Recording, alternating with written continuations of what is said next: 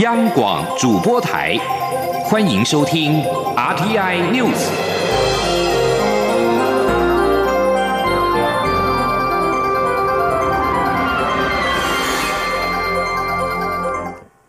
各位好，我是主播王玉伟，欢迎收听这节央广主播台提供给您的 RTI News。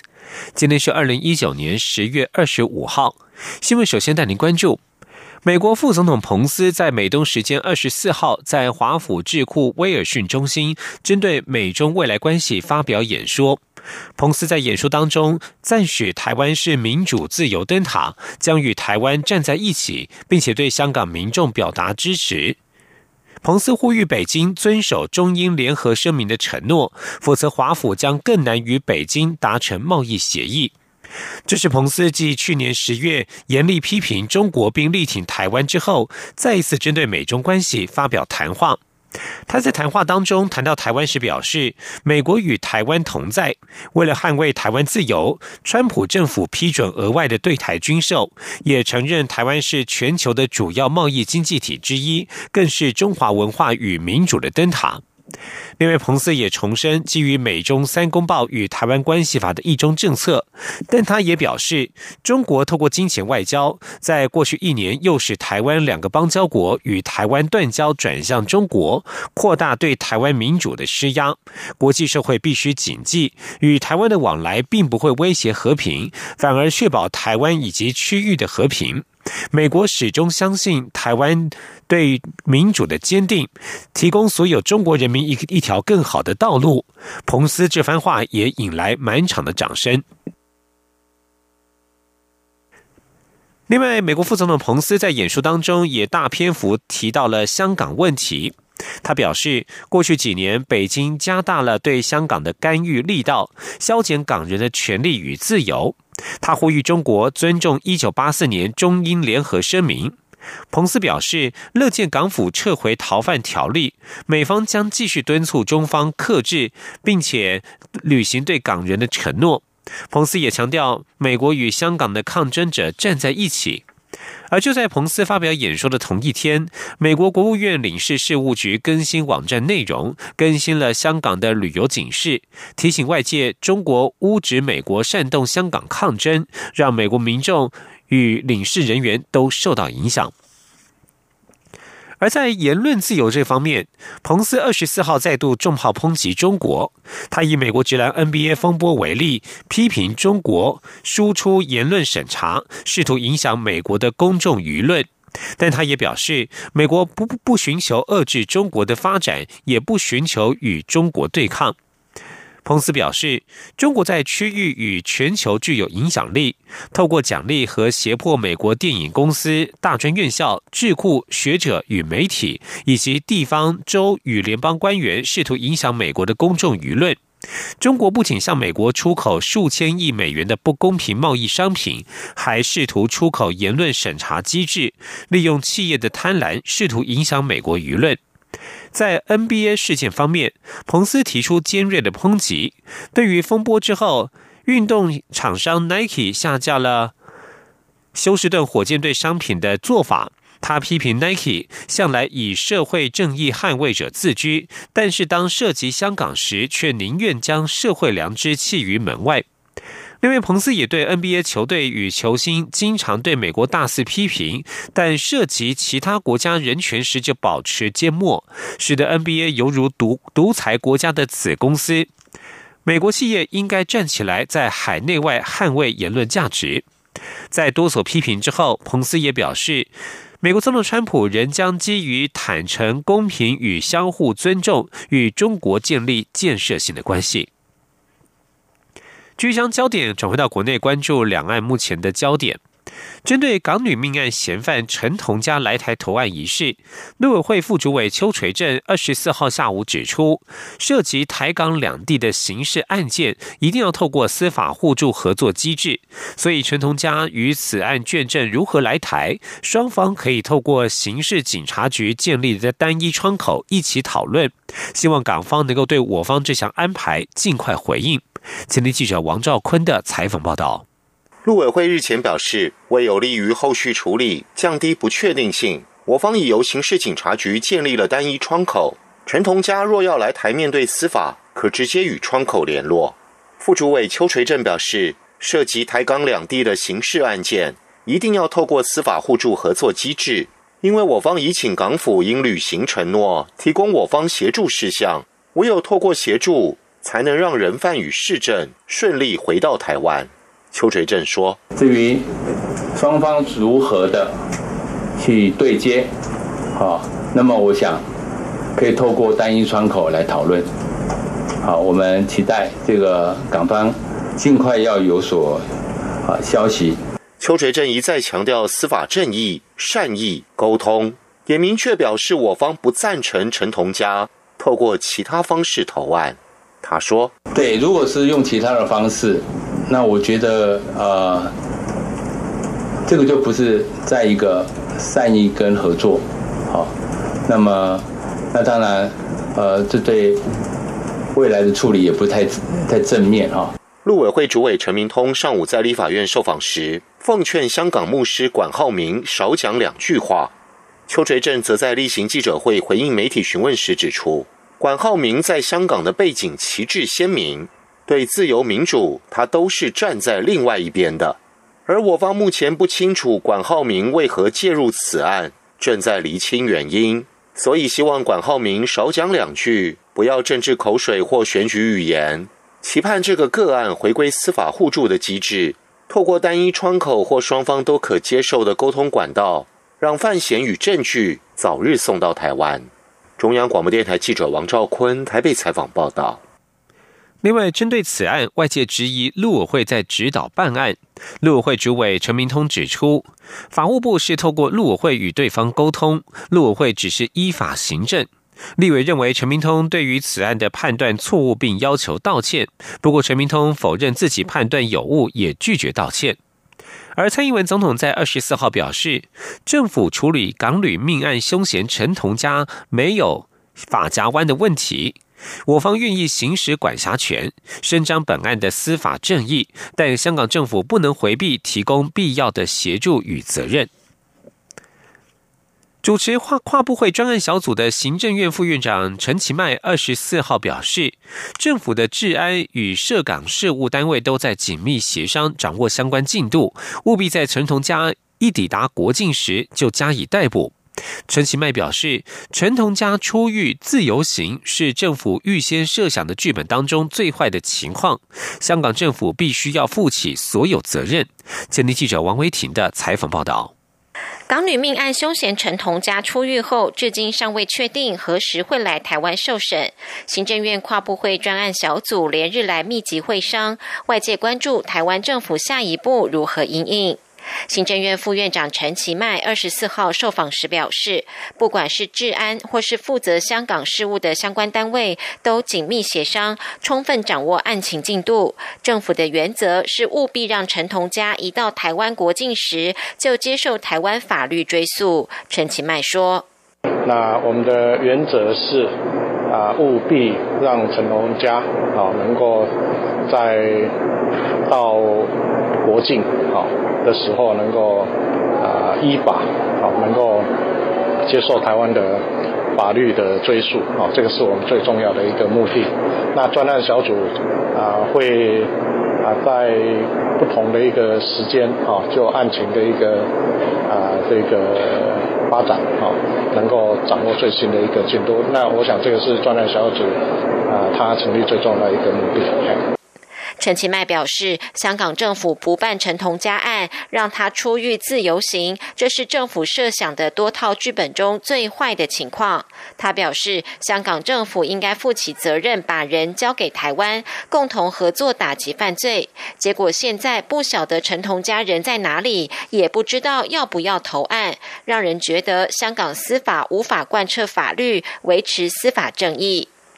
外传蓝营法界大佬向港府高层献策，让陈同佳被自首，以化解反送中困境。对此，陈其迈回应，传闻应该是指李律律师事务所的律师陈长文。陈长文跟前总统马英九关系匪浅，他希望任何人如果跟陈同佳或其家属接触，应该劝陈同佳尽速到台湾投案，接受法律制裁。陈其迈呼吁不要做过多的政治操作，让政治是模糊司法审判跟追诉的焦点。中央广播电台记者王威婷采访报道。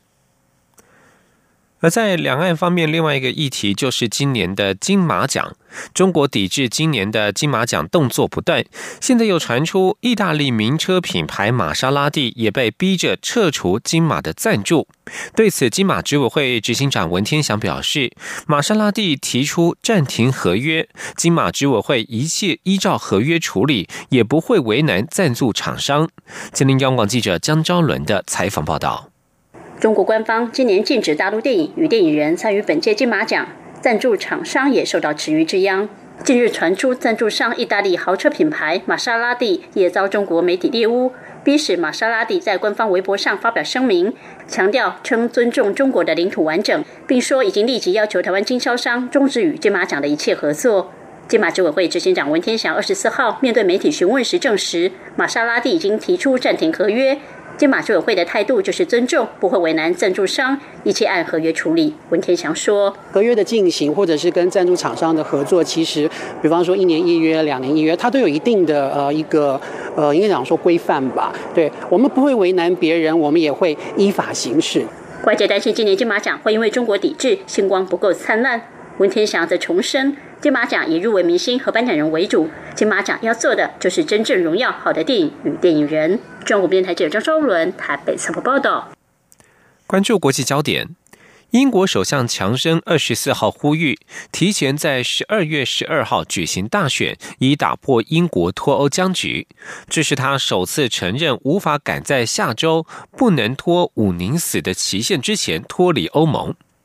强生致函在野工党党魁科宾，在信中表示，他会给国会更多时间审查，并且批准他的英国脱欧协议。但是，国会议员必须支持在十二月举行大选。这是强生第三度试图强推提前大选。强生在给科宾的信中表示，国会拒绝做决定，但是不能拒绝让选民换一个可以做决定的国会。而工党则是指出，唯有强生率领英国无协议脱欧的风险不在，该党才会支持举行大选。不过，其他在野党持反对立场，因此强生这项提议能否实现仍有疑问。欧盟会员国已经原则上同意再将英国脱欧日期由本月底延后，但是尚未确定新的期限。位在英国伦敦东部艾塞克斯郡的华特拉德工业园区，二十三号发现一辆货柜车上面有三十九具尸体。当地位在泰晤士河河畔，距离伦敦市中心大约有二十英里。英国警方在二十四号分别证实，在这辆货柜车上的三十九具尸体都是中国公民。警方稍早表示，据信这一辆货柜车来自东欧的保加利亚，并且在十九号从英国威尔斯西部的荷里赫德入境英国。货柜车驾驶来自北爱尔兰的一名二十五岁男子，已经被警方以涉嫌谋杀的罪名逮捕。英国海关官员曾经在两千年在南部多佛港口发现五十八具中国人遗体，这些遗体被塞在装满番茄的货柜里。而这一起冷冻货柜车长思三十九人的命案，由于货柜车从比利时港口出发，因此比利时媒体从二十四号报道，使用冷冻货柜车可能是想要规避被仪器查出热源而发现有偷渡客。对此。比利时司法机构表示，仍有诸多疑点正在查证当中，目前没有答案。英国是全球最受欢迎的偷渡地点之一，光是去年就抓捕了八千人，有更多人在边境就被拦下。犯罪集团借此大发偷渡财，而这起案件只是冰山一角。这里是中央广播电台。是。阳光，翅膀打开了世界之窗，是阳光翅膀环绕着地球飞翔。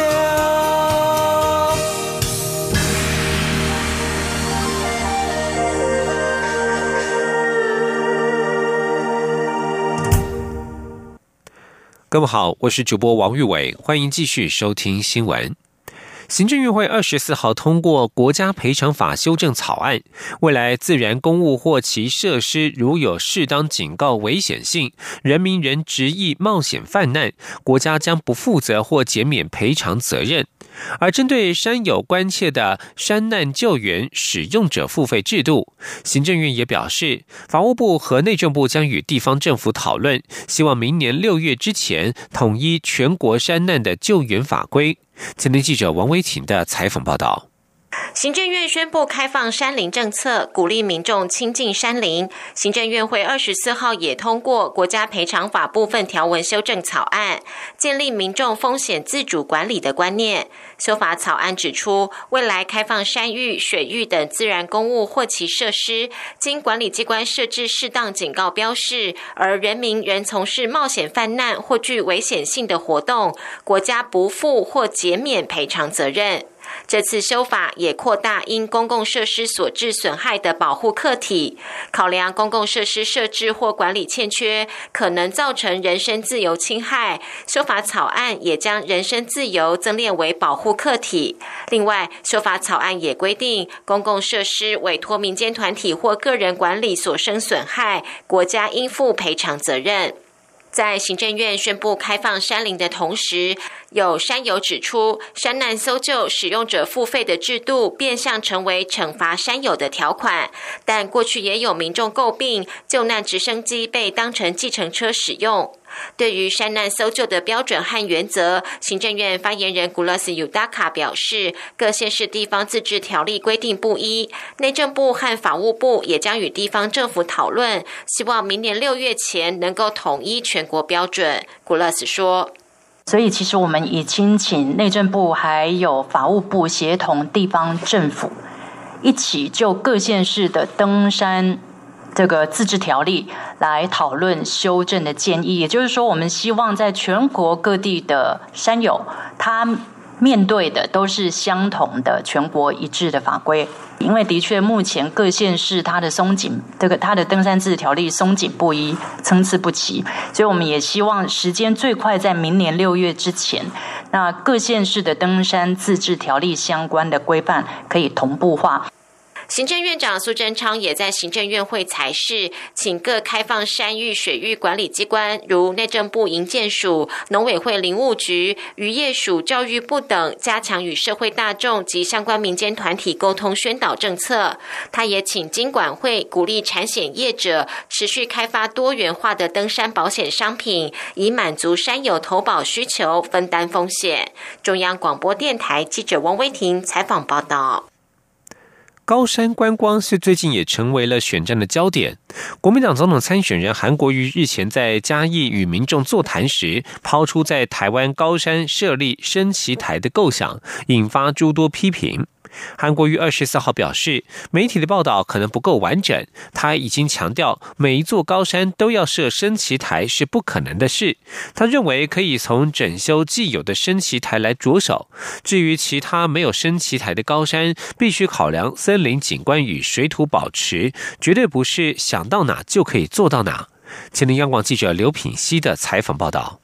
国民党总统参选人韩国瑜二十三号在嘉义与民众座谈时，有民众建议台湾所有高山都要设立升旗台，韩国瑜当场表示赞同。但他表示，台湾三千公尺以上的高山有好几百座，不可能每座山都设升旗台，可是一定要加强，以此宣扬爱国精神。韩国瑜的构想遭到山岳协会批评，认为此举是破坏山林。蔡英文总统与行政院长。苏贞昌也分别批评此举不切实际、欠缺考量。韩国于二十四号下午受访时被问及此事，他表示媒体的报道可能不够完整。他二十三号在座谈会上回复民众时，便已强调每一座高山上都要设升旗台是不可能的事。他认为能做的是整建既有但是年久失修的升旗台。他强调，在高山上设升旗台，必须考量森林景观与水土保持，一定要视情况而定，绝非想到哪就可以做到哪。他说：“如果要每一个山都设升旗台，那必须要考量森林景观，还有路线，还有水土保持，这个困难度太大。我当场我就讲，这个困难度很高。所以我觉得有一些高山现在已经有升旗台，长期失修的，没有被照顾好的，我们可以考虑把它整修好。至于其他，我们一定要看状况，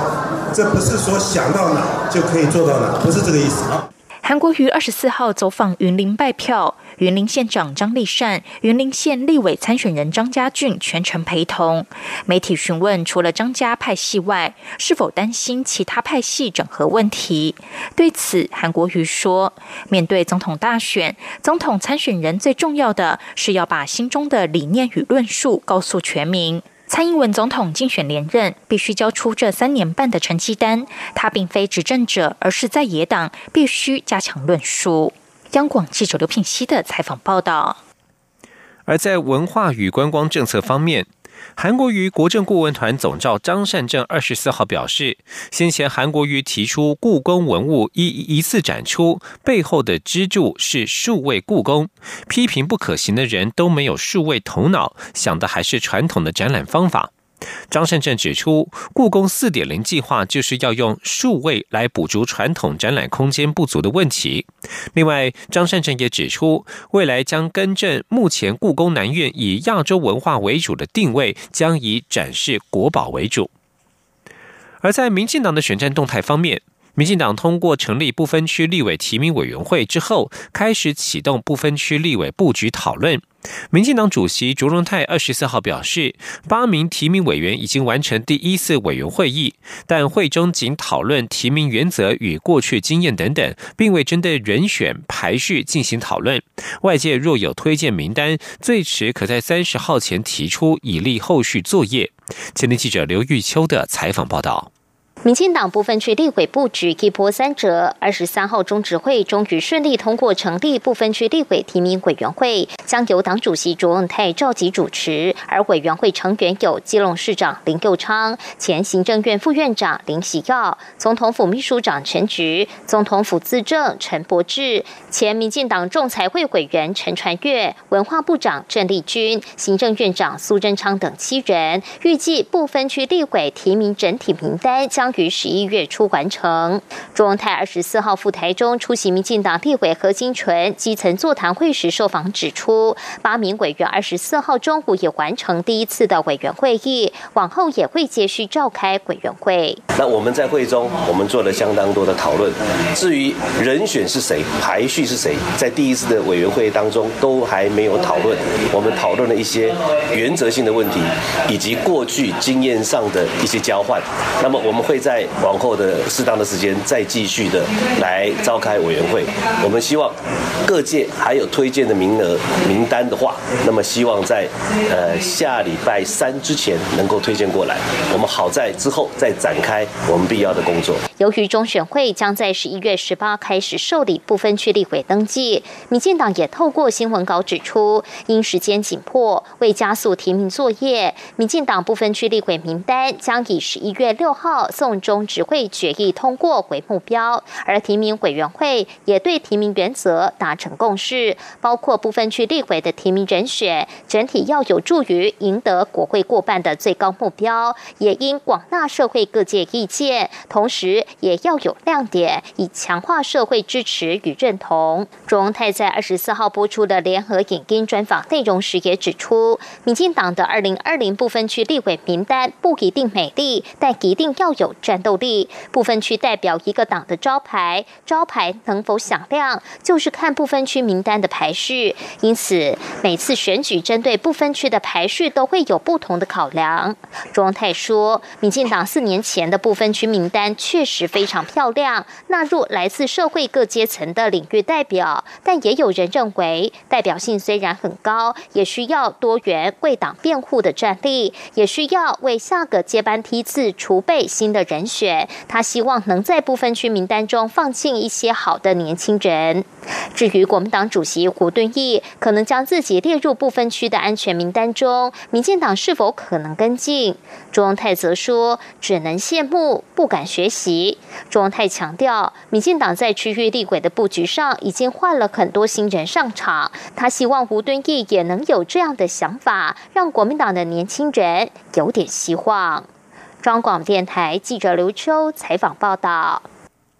另外，民进党主席卓荣泰在二十四号接受专访时表示，根据民进党民调所提供的资讯，民进党正朝向单独过半的可能性。他也指出，民众党在各地提名立委参选人，声称是为了三党不过半，但是民众党只是为了让国民两党不过半，从中取得筹码位置，这部分令人难以接受。需要关注的是劳工的权益。为了强化食物外送员劳动安全及权益保障，劳动部在二十四号再度邀集了食物外送平台业者，讨论合理分配派单等事宜。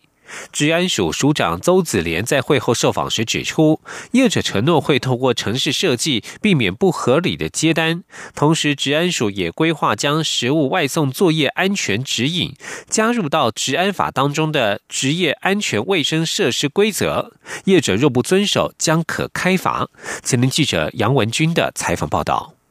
劳动部二十四号再度邀集食物外送平台业者召开盐商食物外送业者合理分配派单等事宜会议。劳动部治安署署长邹子廉会后召开记者会，指出与会业者均同意重新审视调整现行派单分配制度，避免不合理接单、遇时急催等机制，降低外送员送餐压力。另外，也会强化食物外送员保险保障、安全防护措施等。值得得注意的是，治安署也规划将食物外送作业安全指引加入到治安法中的职业安全卫生设施规则，拉高位阶。业者若不遵守，将可依违规程度处以三到三十万元罚款。他说：“呃，如果业者刻意违反的安全指引，那这个样说，会未来会依照我们治安法的相关规定，呃，不同的条文可以会可以罚三到十五万或三到三十万，依照我们呃无法相对的条文来做呃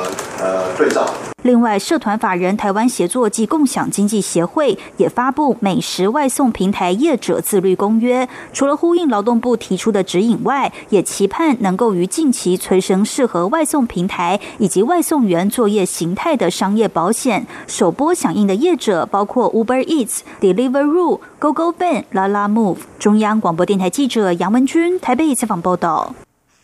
将焦点转到国际间。美国最高法院捍卫妇女权利的大法官金斯伯格，二十四号以人权和性别平等终身的开拓者身份获颁伯格鲁恩奖。他将把一百万美元（约合新台币三千一百万元）的奖金全数捐出。自二零一六年首度颁奖以来，伯格鲁恩奖曾经颁奖给来自加拿大、英国和美国的哲学家与学者。而今年获奖的八十六岁的金斯伯格是美国史上第二位最高法院女性大法官。伯格鲁恩研究院颁发这项年度哲学与文化奖的时候表示，她是对抗歧视、追求平等的正义之声。伯格鲁恩研究院表示，金斯伯格将把一百万美元的奖金捐赠给自己选择的慈善机构或者非营利组织。自由派大法官金斯伯格最近因为罹患胰脏癌接受治疗，但是他已经表示不打算退休。另外一位则是相当争议的人物。西班牙政府在二十四号开始将独裁者弗朗明哥防腐处理过的遗骸从一座宏伟的国家陵墓给挖出，以以往一座较低调的坟墓。尽管弗朗哥逝世已经四十四年，西班牙人对于他四数十年的独裁统治仍然是看法分歧。弗朗哥所率领的民族主义部队，在一九三六至一九三九年的血腥内战得胜之后，他开始统治西班牙。而弗朗哥在逝世之后，遗体埋葬在烈士谷一座宏伟庞然的大教堂，长期以来吸引观光客以及右翼支持者到访参观。然而，西班牙总理桑杰士自去年六月上任之后，一直将搬迁佛朗哥的遗骸视为首要任务，因为他认为西班牙不应该继续美化一位铁腕统治者。以上新闻由王玉伟编辑播报，这里是中央广播电台台湾之音。